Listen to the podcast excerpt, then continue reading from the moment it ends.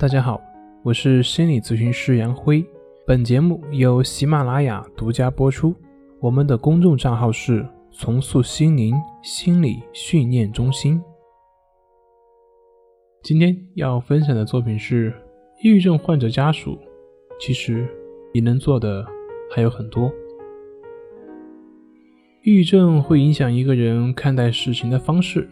当人抑郁的时候，往往会以一种消极的方式去看待别人。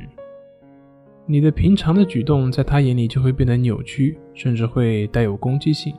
同时呢，抑郁症患者还会有一些诸如非黑即白的绝对化的理念、以偏概全、自我中心、消极预期等思维方式。这些思维方式在一个关系里面，往往会把这个关系搞得非常僵，让身边的人感觉很痛苦。患者自己也会觉得很辛苦。其次，这些思维呢，会让抑郁症患者在与家属接触过程中显得更为僵硬，或者是更不耐烦。抑郁症患者会过多的对身边的事物进行消极的描述，减少社交活动，避免眼神交流，行动变得迟缓。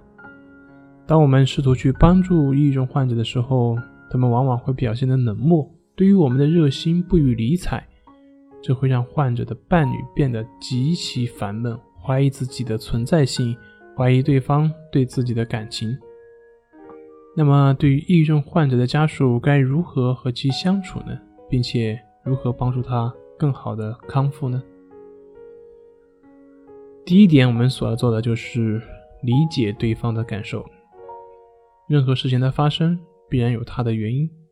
这个世界往往并不是我们所想象的那样运行的，别人也并不是我们所期待的那样行事。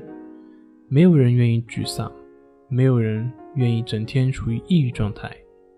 试着把自己的看法放下去，去理解对方的感受，体会对方的处境。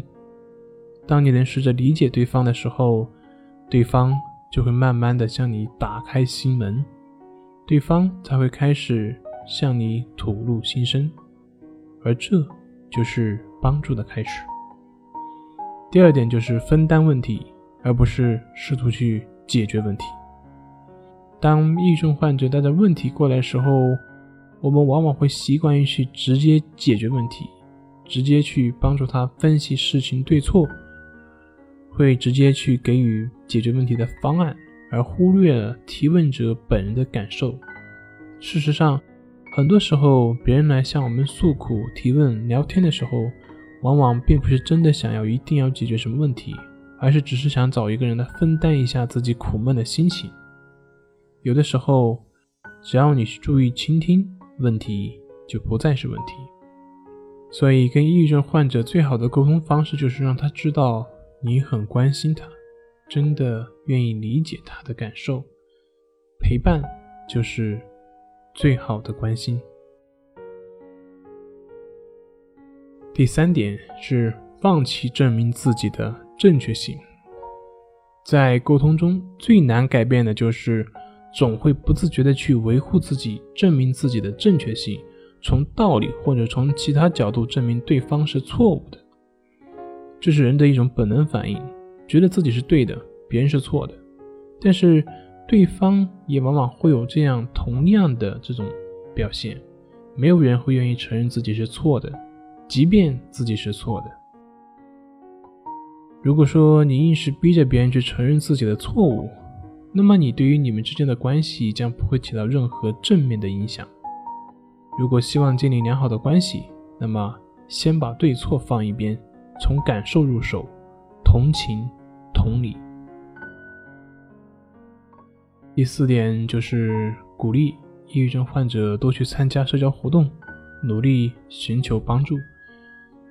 抑郁症是一种心理疾病，它的康复除了自身努力之外，还是需要外界的支持和专业机构的治疗。多去参加社交活动，不仅可以活动筋骨，还可以放松心情，缓解抑郁情绪。对于抑郁症的治疗，个人自愈是比较困难的。需要借助专业的心理机构，那么选择好的机构就显得尤为重要。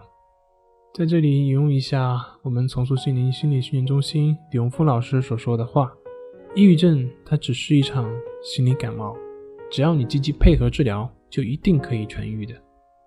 其实生活就是由各种各样的关系所构成，在亲密关系中，我们需要做的就是努力让彼此感受到关爱，努力让彼此过得更加的幸福。好了。今天的分享就到这里，咱们下回再见。